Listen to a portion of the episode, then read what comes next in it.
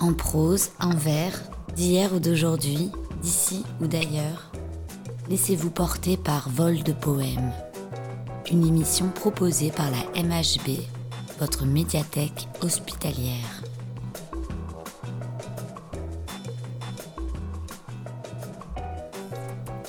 Aujourd'hui, Daniel va vous lire un extrait du poème Le Voyage de Charles Baudelaire. Un matin, nous partons, le cerveau plein de flammes, le cœur gros de rancune et de désirs amers.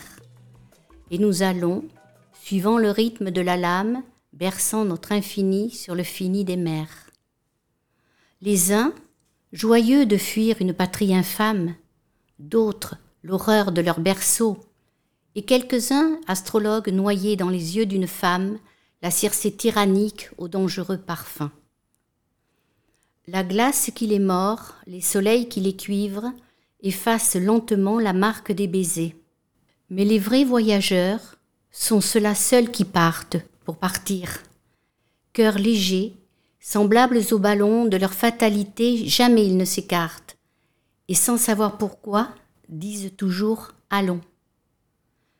Ceux-là, dont les désirs ont la forme des nus, et qui rêvent, ainsi qu'un conscrit le canon, de vastes voluptés changeantes, inconnues, et dont l'esprit humain n'a jamais su le nom.